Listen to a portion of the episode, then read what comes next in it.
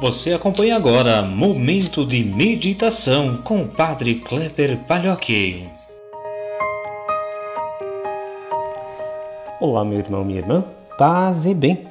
Hoje, domingo 21 de junho de 2020, celebramos hoje o 12 domingo do Tempo Comum e também rezamos recordando São Luís Gonzaga, padroeiro da juventude. Colocamos então em nossas orações hoje os jovens, para que Deus possa dar a eles sempre esta ternura e, acima de tudo, a coragem de serem profetas nos tempos de hoje.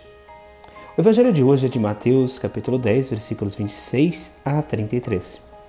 Naquele tempo disse Jesus a seus apóstolos: Não tenhais medo dos homens, pois nada há de encoberto que não seja revelado, e nada há de escondido que não seja conhecido. O que vos digo na escuridão, dizei-o à luz do dia que escutais ao pé do ouvido, proclamai-o sobre os telhados. Não tenhais medo daqueles que matam o corpo, mas não podem matar a alma. Pelo contrário, temei aquele que pode destruir a alma e o corpo no inferno. Não se vendem dois pardais por algumas moedas? No entanto, nenhum deles cai no chão sem o consentimento do vosso Pai. Quanto a vós, até os cabelos da cabeça estão todos contados. Não tenhais medo, vós valeis mais do que muitos pardais. Portanto, todo aquele que se declarar a meu favor diante dos homens, também eu me declararei em favor dele diante do meu Pai que está nos céus. Aquele, porém, que me negar diante dos homens, também eu o negarei diante do meu Pai que está nos céus.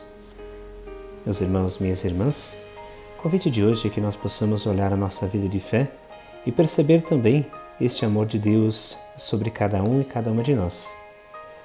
O evangelho de hoje é tirado do discurso de Jesus, chamado de discurso missionário.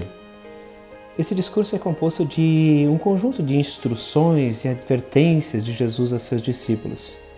Na verdade, é um discurso especialmente escrito a partir da realidade das primeiras comunidades cristãs, lá nos anos 70 depois de Cristo, e como elas vivenciavam.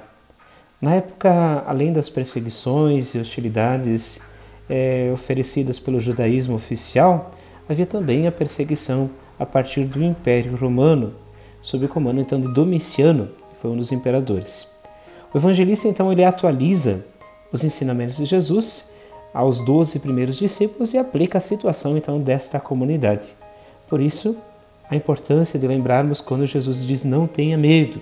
Então Mateus está trazendo para a comunidade cristã esta coragem e, e o desafio né, de seguir o reino de Deus, onde predomina o anti-reino, ou seja, aqueles que apontam para a morte e a negação da vida. É, de certa maneira, uma missão bastante desafiadora. Muitos morreram naquele período. Ser profeta, ser apóstolo, ser discípulo, ser cristão, nos primeiros é, inícios da igreja cristã, era sinal praticamente de martírio, ou seja, sinal de morte porque havia muita perseguição. E aí Jesus então deixa dois ensinamentos que a gente precisa ter presente, que foi dita à comunidade, que precisa trazer para hoje. A primeira é, é que os discípulos não podem omitir nada do que lhes foi ensinado. O que há de encoberto e escondido era mistério do reino, aquilo que até então somente os discípulos tinham aprendido com Jesus. Mas agora eles precisam vivenciar. A vida de Jesus ia de encontro aos sistemas que a época propunha. Tornava-se arriscado ser discípulo e anunciar aquilo que Jesus anunciava. Mas era preciso e era extremamente necessário. E aí vem a segunda é, afirmação de Jesus: era a perseguição. Então, vivenciar aquilo que Jesus viveu significava ser perseguido. A terceira mostra a superação de tudo isso. Né?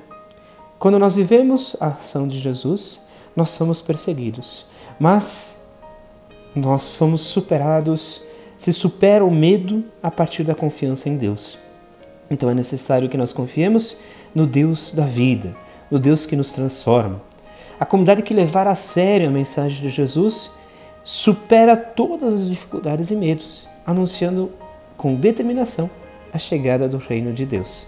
Então que nós possamos também, ao olhar este evangelho deste final de semana, em especial deste domingo, procurar também em nossa vida superar nossos desafios a partir do seguimento ao Senhor.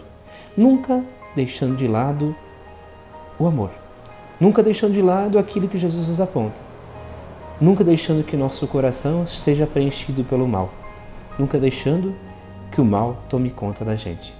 Que Deus então nos abençoe nesse dia, nos ajude, ilumine nossos passos, nossos passos em especial também nos ajude a vivenciar nossos sofrimentos. Ele que é Pai, Filho e Espírito Santo. Amém. Um bom domingo, que Deus vos abençoe sempre. Nos encontramos amanhã neste mesmo horário.